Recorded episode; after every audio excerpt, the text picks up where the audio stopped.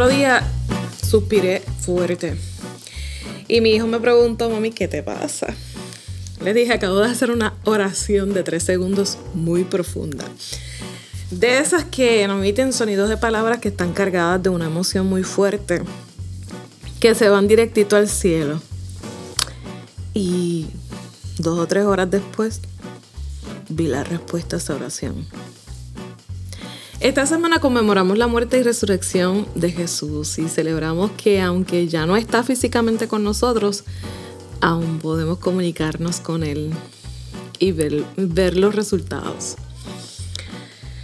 Para mí, Jesús no es una religión, es una vivencia y siempre será el máximo comunicador de la historia. Miles de años después, su mensaje sigue vigente.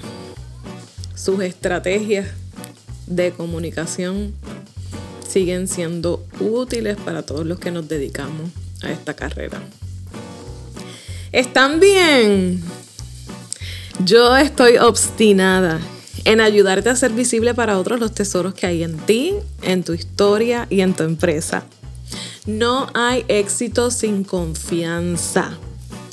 Recuerda eso, porque la confianza es la clave para aumentar tus clientes y seguidores. Por eso, recuperemos la confianza. Soy Belma Hernández, estratega de comunicación y tu cómplice para escribir, hablar y persuadir estratégicamente hasta generar resultados y comunicarlos estratégicamente. Así comenzarás a construir confianza en ti, en lo que haces y en los servicios que brindas. ¿Te has sentido tan nervioso que tu cuerpo ha experimentado palpitaciones, temblores en las manos y en las piernas, sudoración excesiva, mareos? ¿Te has sentido que te ahogas? ¿Has tenido problemas con tus patrones de alimentación y sueño? ¿Estás irritable la mayoría del tiempo? Y todo eso sin saber por qué. Pues quizá hayas experimentado episodios de ansiedad como miles de profesionales y empresarios exitosos. Resultado del exceso de trabajo, el estrés, cambios repentinos en nuestro estilo de vida. En fin, creo que todos hemos experimentado la ansiedad. Es algo que no podemos evitar, pero sí podemos manejar. Y en este episodio te ayudamos a identificar la ansiedad esos síntomas de la ansiedad, diferenciarla de otros trastornos o mal llamados síndromes, como el síndrome del impostor. También te damos herramientas para que puedas manejarla y que la ansiedad no te prive de disfrutar la mejor etapa de tu vida. Sí, esa que estás viviendo hoy. Porque ayer ya pasó y mañana no sabemos qué traerá. Así que nuestra energía debe estar concentrada en el día que estamos viviendo hoy.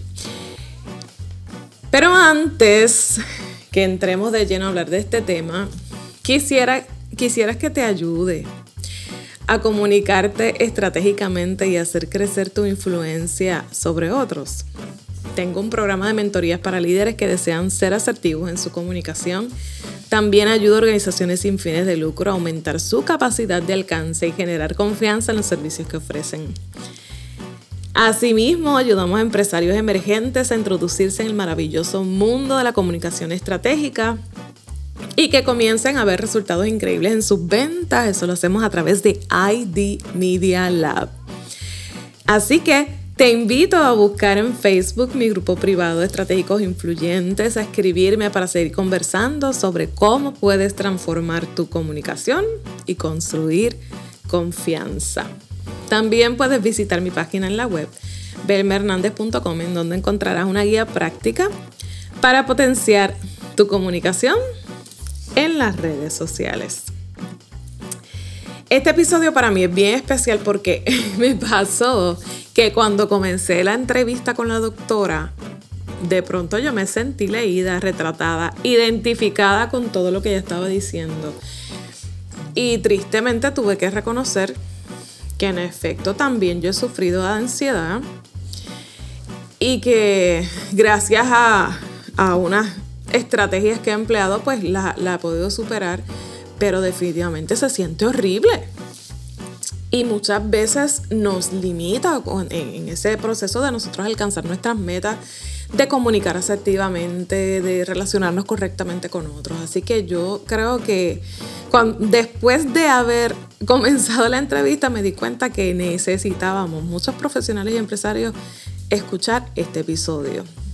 Pero ¿qué les parece si conocemos un poco más a nuestra invitada? Les cuento que la doctora Solimar Alicea es psicóloga clínica con 10 años de experiencia, pionera en trabajar en el ofrecimiento de tratamiento individual, grupal y familiar a más de 7.000 pacientes bariátricos en Puerto Rico.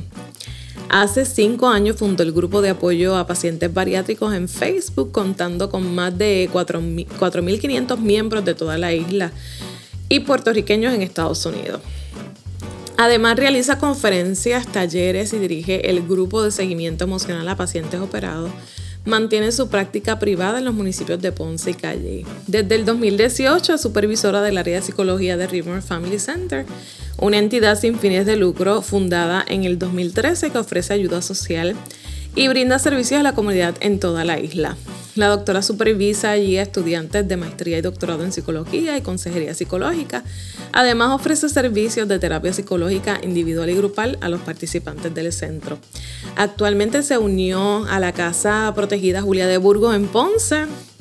En esta entidad ofrece servicios de terapia individual, familiar y dirige el grupo de apoyo a víctimas de violencia doméstica y sus hijos. Además, es parte del equipo de profesionales de las clínicas Salud, ofreciendo servicios a empleados y dependientes de la fábrica Metronic en Puerto Rico. Así que sin más, pasemos a nuestra entrevista de hoy. Atentos a este tema y espero que te quedes con nosotros hasta el final. La vida de un emprendedor o un profesional puede estar llena de altos y bajos y emociones bien fuertes. Muchos de ellos trabajan hasta 70 horas semanales y es lo que les puede ganar algunos problemas de sueño, de alimentación, adicciones, desde el café como a otras sustancias recetadas y no recetadas, que se vuelven así como una bomba de tiempo que puede estallar en cualquier momento.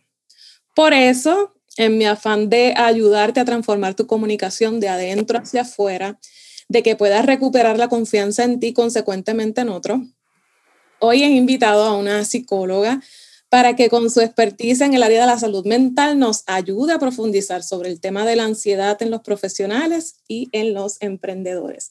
Bienvenida, Solimar. Saludos, encantada y muchas gracias por la invitación. Cuéntanos un poco de ti, qué haces. Ya yo le hablo un poco al público sobre, sobre tu trayectoria, pero nos gustaría escuchar de ti qué estás haciendo, además de ser una grandiosa mamá de dos chicos bellos y talentosos ¿A qué te dedicas? Bueno, soy psicóloga clínica, ya llevo 10 años de profesión. Lo mío es más el área de control de peso, evalúo pacientes bariátricos. También lo que es clínica de salud mental, tengo en Ponce, oficina privada. Ahí se trabajan de todo tipo de trastornos de salud mental, de todas las edades, desde niños hasta envejecientes. Así que hacemos un poquito de todo y lo más importante, ¿verdad? Llevando un mensaje de, esperanza y de ayuda a las personas que lo necesitan. Cuéntanos un poco de tu historia con la psicología, cómo es que se da esa coyuntura en tu vida para elegir esa carrera. Pues mira, yo cuando estaba en el proceso de decidir qué quería hacer cuando, ¿verdad?, estudiara, eh, siempre pensé en ser médico. ¿Verdad? Siempre, siempre me, me veía en, el área de la medicina. Una vez comienzo a estudiar lo que es la universidad el primer año, pues me empieza a gustar lo que es las clases de sociales, psicología y todo eso. Al comienzo del bachillerato, estaba haciéndolo por ciencias sociales, no entré por medicina como, como lo había pensado, y al ver que las matemáticas no eran mi fuerte, me di cuenta que quizás debía intentar algo más y ahí me dirijo entonces por el área de psicología y salud mental. Eh, hice mi bachillerato de la UPR de Calle y luego llego a Ponce a hacer los estudios graduados en psicología en la Escuela de Medicina. Aunque esa profesión ha sido bastante estigmatizada, o sea, no, no, al profesional, sino a la gente que, que pues, visita a un psicólogo realmente es un servicio que todos necesitamos eh, algún día utilizar. Yo me corrige si no es así, pero yo percibo la psicología como ese profesional que se convierte en tu espejo, pero que a la misma vez es un espejo como que sabio y que puede escanear las líneas de expresión y puede escanear un poco la ropa que se ve reflejada, obviamente hablando este, metafóricamente, que se ve reflejada en, en esa imagen. ¿Cómo, cómo percibes tú eh, en la psicología y esa interacción que tienen con las personas a las que sirven? Definitivamente lo que mencionas es muy cierto, ¿verdad? El, el paciente cuando llega trae una, una preocupación, un sufrimiento.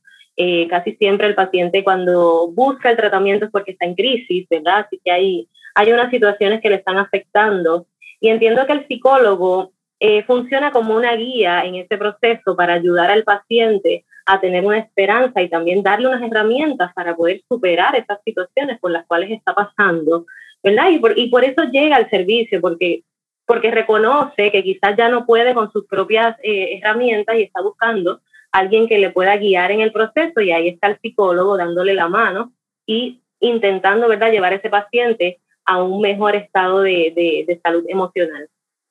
Antes de entrar de lleno en el tema que nos trae por acá, ¿se puede visitar al psicólogo de forma preventiva? O sea, y, y, definitivamente es un excelente. Ajá. Ir a visitarlo antes de, de entrar a una crisis. Lo que pasa es que las crisis por lo regular vienen en unas etapas y en unos procesos. Así que ya nosotros empezamos a identificar síntomas que quizás no es una crisis per se, pero ya me están dando señales de que debo empezar a buscar ayuda. Porque las crisis ya pueden venir en un momento en el cual la persona no sabe qué decisión tomar o la persona está teniendo pensamientos negativos. Así que los procesos que te llevan directo a esa crisis o a momento en el cual quizás ya no, ya no sabes qué hacer, puede ser perjudicial. Así que es muy importante la prevención, como mencionaste, ya que estás pasando situaciones de la vida, eh, puede ser estrés diario, ya puede ser situaciones laborales, familiares, para irlas trabajando antes de que se salgan de control, definitivo. Tú sabes por qué yo estoy tan interesada en que abordemos este tema es que veo muchos profesionales en su etapa peak de la vida, tipo 35, 45 años, que se encuentran en, momentos cruciales, quizás con la oportunidad de la vida que estuvieron esperando tanto tiempo, pero de pronto eh, colapsan emocionalmente por distintas circunstancias y, y pierden esa oportunidad de la vida que estuvieron esperando por tanto tiempo, no pueden asumirla porque pues llegan a, ese colapso emocional que les impide cumplir con, con, las expectativas que tienen, ese reto que se, que se le está poniendo en las manos. Así que yo quisiera que habláramos y que empezáramos por lo más básico, preguntarte qué es la ansiedad.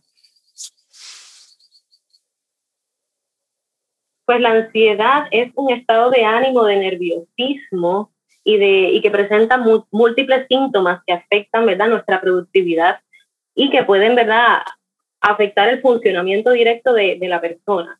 Son síntomas físicos, es el cuerpo avisándonos que algo no está bien y que tenemos que entonces buscar ayuda para trabajar esa situación. Así que es más el síntoma físico de, de, las situaciones que nos están pasando. Yo casi siempre diferencio lo que es la depresión y la ansiedad, porque la depresión es más emocional y la ansiedad es más físico. Yo puedo sentir cómo mi cuerpo eh, de alguna manera está funcionando, ¿verdad? Y me está enviando todas estas señales que me indican que no estoy bien y que tengo que buscar ayuda. Concretamente, ¿cuáles serían esos síntomas que nos están diciendo que estamos sufriendo de ansiedad? Síntomas hay múltiples. Hay personas que, que identifican la ansiedad como esas palpitaciones, eh, viene el sudor, viene el calor, temblequeo en las manos, en las piernas, la persona puede sufrir de mareos, puede estar teniendo miedo de que va a pasar algo malo. Eh, también un nerviosismo constante, viene como una sensación de ahogo. Hay personas que lo, que lo identifican como, como si tuviesen un ataque al corazón, ¿verdad? Tienen el miedo de, de que pueden morir literalmente. También dificultad para respirar.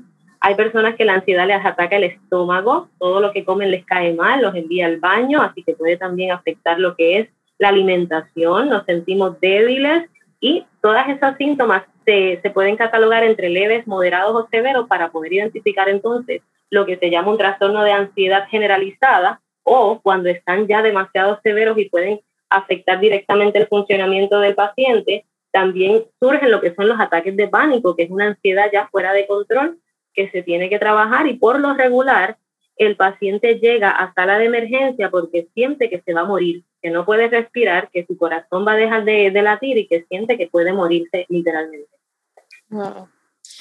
Entonces, ¿cuál sería esa diferencia entre el miedo, que es una emoción ¿verdad? que todos experimentamos con bastante frecuencia, y la ansiedad?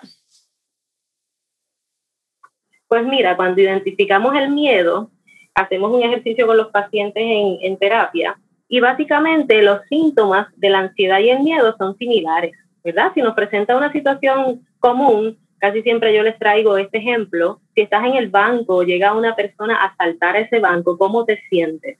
Lo primero que me menciona es siento miedo. ¿Y cómo tú sabes que tienes miedo? Pues mira, las palpitaciones, el sudor, el calor, o sea que básicamente los síntomas que te mencioné se pueden repetir ante ambas situaciones. Entonces les pregunto, eh, el miedo, una vez el, el, asaltante sale, el miedo puede disminuir, pero la ansiedad puede mantenerse un tiempo más. Entonces ahí es que yo les traigo la, la, dinámica y cuál sería entonces la diferencia entre el miedo y la ansiedad. Pues es que el miedo es producto de algo real. El asaltante está ahí físicamente y me causa miedo. Podemos tenerle miedo a otras cosas, a las alturas, a la oscuridad, a las cucarachas, a los ratones, a lo que sea que identifiquemos, es algo real. Pero la ansiedad es producto de algo que todavía no ha pasado. Así que yo me estoy preocupando y me estoy anticipando a eventos en la vida que me pueden causar ansiedad y por lo regular, un 80% de las cosas que nos preocupan no suceden. Así que esa es la diferencia entre el miedo y la ansiedad. El miedo es algo real y la ansiedad es la anticipación de cosas que todavía no han pasado. Los profesionales, con todas las herramientas que pudieran tener, pues debido a su preparación académica, al trabajo que realizan, ¿pueden presentar síntomas de ansiedad? Definitivamente todos los días estamos expuestos a situaciones que nos pueden causar ansiedad, tanto siendo profesionales como no siendo profesionales. ¿Por qué? Porque estamos pensando en todo lo que tengo que hacer mañana, estoy pensando en que quizás tengo un compromiso, en que tengo que prepararme para este trabajo, esta reunión muy importante, estoy pensando que quizás no voy a dar el grado o no voy a hacerlo de manera correcta y entonces todo eso nos puede traer un poco de ansiedad y sobre todo eh, afectar también lo que es nuestro sueño, no descansamos bien, nos sentimos al otro día irritables, nos sentimos quizás eh, no con la misma fuerza o la energía que deberíamos tener. Así que es importante identificar qué cosas están causando la ansiedad, hacer una lista de esas cosas que nos preocupan y poderlas trabajar a medida que no impliquen, ¿verdad? Que nos saquen a nosotros de control y que no podamos eh, ejercer las funciones como se supone que, que las pudiéramos hacer. Si pudieras decirnos, obviamente quizás no tenga el dato en números, pero con cuánta frecuencia profesionales, empresarios visitan la, la oficina de un psicólogo para atender este tema de la ansiedad? ¿Es muy frecuente, poco frecuente? ¿Qué nos puedes decir? Entiendo que es bastante frecuente, pero quizás difícil de que en nuestro ajetreo de vida podamos sacar el tiempo para dedicarlo a unas ¿verdad? terapias o sesiones de, de tratamiento. Yo entiendo que más que, que el no reconocerlo es la dificultad que trae ya los profesionales, ¿verdad? Con, con la agenda tan ajetreada, de poder sacar ese tiempo para trabajarlo. Pero eh, yo creo que si nosotros conocemos la mayoría de las personas que tenemos alrededor que son emprendedores y que son personas exitosas en muchas áreas a nivel profesional, sabemos que pueden estar presentando síntomas de ansiedad y podemos hablarlo como de forma coloquial con nuestras amistades, porque definitivamente es algo que, que, surge más de lo que pensamos. Así que yo te diría frecuente, pero que puedan sacar el tiempo para recibir el tratamiento, quizás no tanto, ¿verdad?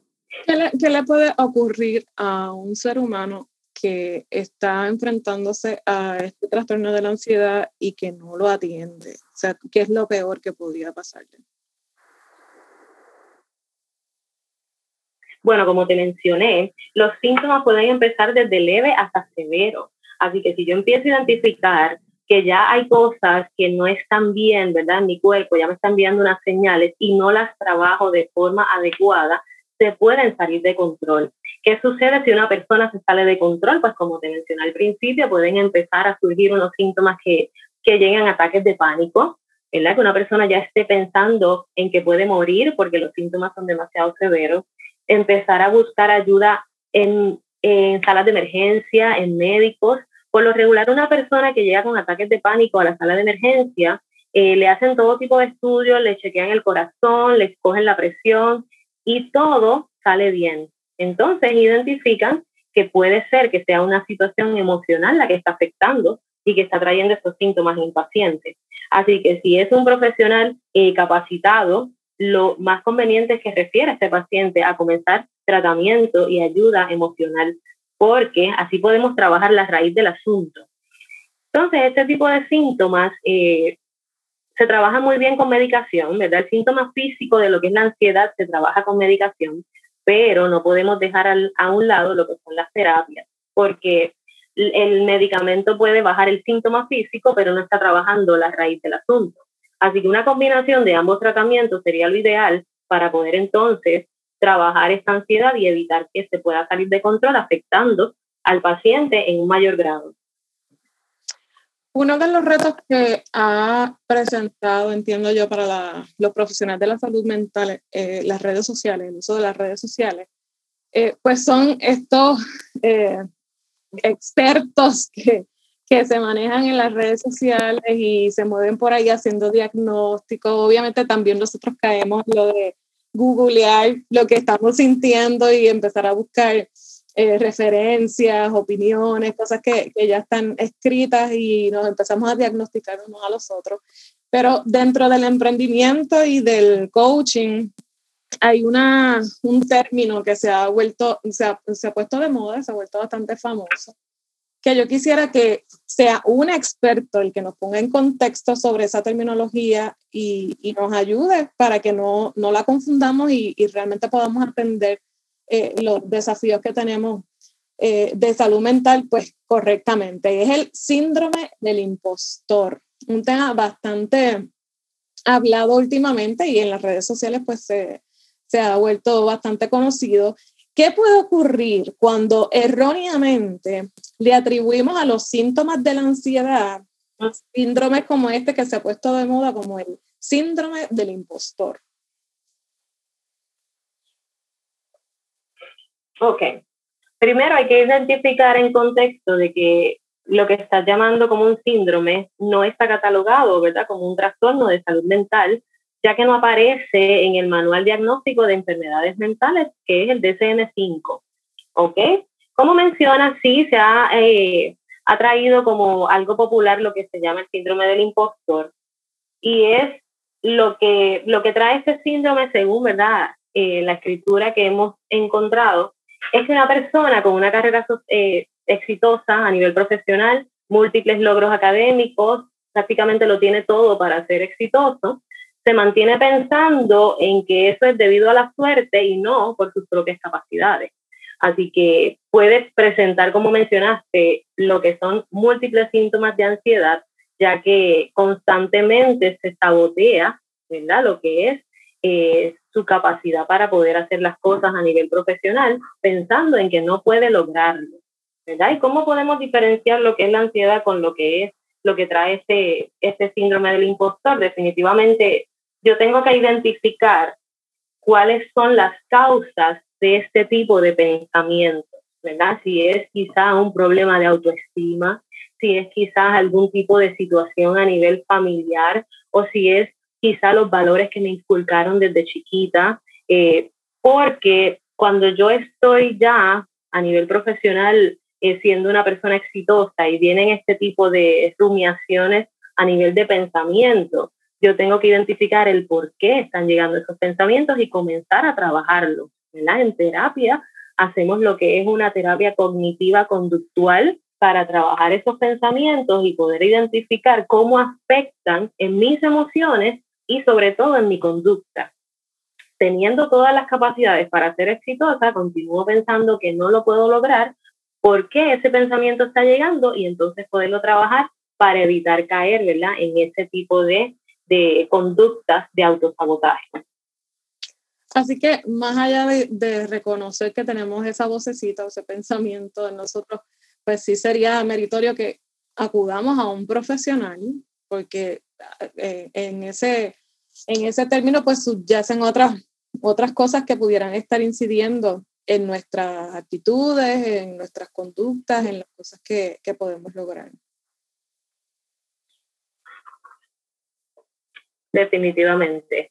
Además de que es importante identificar que no están solo los síntomas de ansiedad los que pueden venir con, con este, este tipo de pensamientos, también la depresión, ¿verdad? Empezar a evitar quizás contacto con otras personas, el estar triste, el estar este, eh, sintiéndonos mal emocionalmente, eh, o sea que pueden eh, incluirse o como quien dice, tras, trastocarse ambos ambos este diagnóstico, como lo es la ansiedad y la depresión en conjunto, por medio ¿verdad? De, de estas situaciones profesionales que nos pueden atacar en un momento de nuestras vidas. Así que creo que es bien importante que nosotros consideremos estos temas de, de, los pensamientos, de las conductas con la seriedad que merecen y que acudamos a los profesionales que se entrenaron, que son expertos en salud mental y en conducta humana para que ellos nos puedan ayudar y dar las herramientas correctas y no pasar así que ponerle un parchito a, a los retos que tenemos en cuanto a los pensamientos y nuestra conducta. Finalmente, me gustaría que habláramos sobre algunas recomendaciones para manejar la ansiedad y seguir superándonos en todas esas metas que nosotros tenemos en la vida. Definitivamente las recomendaciones son, son en términos de, al comienzo, como dijimos, trabajar ese pensamiento, buscar otras maneras para enfocar ¿verdad? nuestra mente en cosas positivas. Eh, otra cosa bien importante con la ansiedad es saber que la ansiedad nos trae energía. Así que, ¿cómo podemos trabajar esa energía de forma positiva? El ejercicio, la actividad física es excelente, ¿verdad? Para calmar esa ansiedad y trabajarlo eh, de forma un poco más productiva. Importante con la ansiedad o el estrés, alimentarnos de manera saludable, la nutrición, ¿verdad? Porque hay alimentos eh, que pueden aumentar la ansiedad, como lo es los colorantes, la cafeína. Así que debemos disminuir este tipo de alimentos que no son saludables y aumentar la cantidad de frutas, vegetales, proteína, ¿verdad? Y, y entonces tener una alimentación más saludable. Eso nos ayuda muchísimo con la ansiedad. Otro aspecto es el apoyo social, poder tener o interactuar socialmente con otras personas. Sabemos que en medio de la pandemia es un poco más difícil este tipo de, de, relación social, pero por medio de una llamada, por medio de una reunión, eh, poder hablar con alguien, textear con alguien de lo que te está pasando, que esta persona pueda escucharte y hasta cierto punto estar ahí por si necesitas en algún momento ayuda. Eso es muy importante, ¿verdad? Poder contar con una red de apoyo que pueda estar en el momento adecuado. Otra recomendación es intentar practicar técnicas de relajación. Eh, eso implica alejarnos de la situación que nos causa estrés.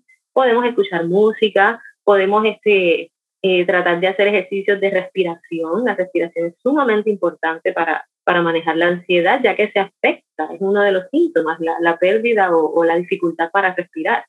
Así que aprender diferentes técnicas nos ayuda muchísimo para poder entonces disminuir esos síntomas eh, de manera individual. Si nosotros nos proponemos, aunque sea una vez a la semana o una vez al día, sacar unos minutos para relajarnos y respirar, definitivamente podemos liberar un poco toda la tensión que cargamos como profesionales intentando llevar una vida, ¿verdad?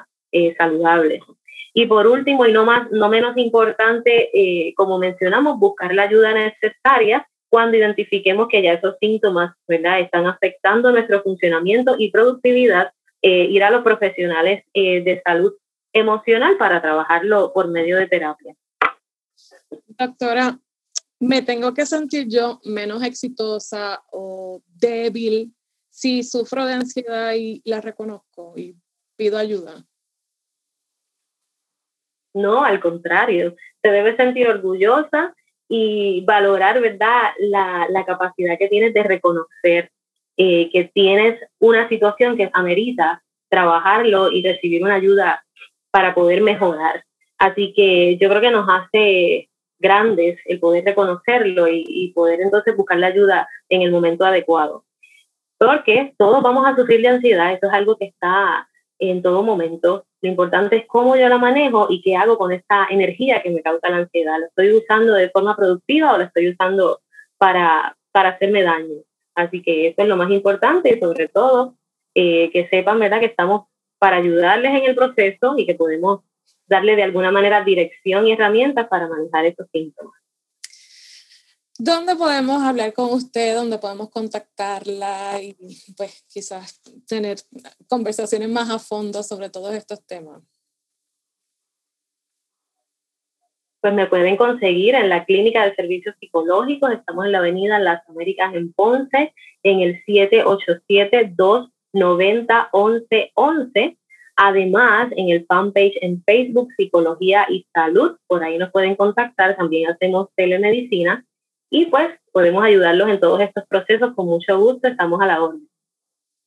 Pues muchas gracias por su tiempo, gracias por ser tan generoso y compartir con nosotros sus conocimientos. Eh, quería, antes de despedirnos, preguntarle si le gusta la pizza. sí, me encanta la pizza. Y más cuando es en leña, como que tiene un gustito diferente y como que es más crunchy. Definitivamente gusta. Qué bien, qué bien. Bueno, pues gracias. Gracias por la oportunidad, para mí es un placer y siempre a la orden. Ok, cuídate mucho. Bye. Posponer la atención a esos síntomas que señalan que algo no anda bien provocará que tu cuerpo te falle cuando más lo necesites. Necesitas transformar esa energía que genera la ansiedad a favor de tus metas y proyectos. Por eso hay que estar consciente de esos síntomas. Así que mi amigo, mi amiga, mi consejo, mi llamado de hoy es a que te relajes y respires, por favor. Para comunicar asertivamente, generar resultados y construir confianza necesitas parar, necesitas respirar y necesitas relajarte. El mundo no se va a acabar si tú te detienes a descansar. Aprovecha esta semana y descansa. Toma tiempo para la reflexión y pues yo te doy mi recetita. Yo escucho música que me conecta con Dios. Trato de visitar con frecuencia el mar. El mar a mí me relaja. No sé si es el, tú mirarlo y verlo así como que infinito. Yo siento que como que todas, todas mis preocupaciones se van por ahí con el mar. Y me encanta, me relaja muchísimo. Aunque sea observarlo. Yo por lo menos una vez a la semana tengo que pararme y verlo respirarlo, respirar e, e, ese olor a, mar y de vez en cuando sentir la arena y sentir el agua. También me ayuda muchísimo orar. Eso me calma. Así que yo te, yo te doy mi recetita, lo que me ha funcionado a mí. Mira, estoy tan feliz de que te hayas quedado conmigo hasta el final de este episodio. Valoro tu tiempo, valoro tu atención y me importa mucho tu desarrollo y tu crecimiento. Por eso te espero en el próximo episodio Quiero saber si la información que compartimos en este podcast te está ayudando a transformar tu comunicación y a lograr tus objetivos. Así que mientras estés escuchando, hazle una foto de pantalla al episodio, compártelo en tus historias y me haces un tag a Belma Hernández T. Belma Hernández T. También recuerda suscribirte para que cada vez que salga un nuevo episodio la aplicación te avise que está disponible y no te pierdas ninguno. Déjame tus reviews y comentarios, temas que te gustaría que discutiéramos aquí, te prometo que te voy a leer. La gente necesita volver a confiar. Por eso no olvides que si tienes algo que decir, dilo estratégicamente porque tú eres el mensaje. Hasta la próxima.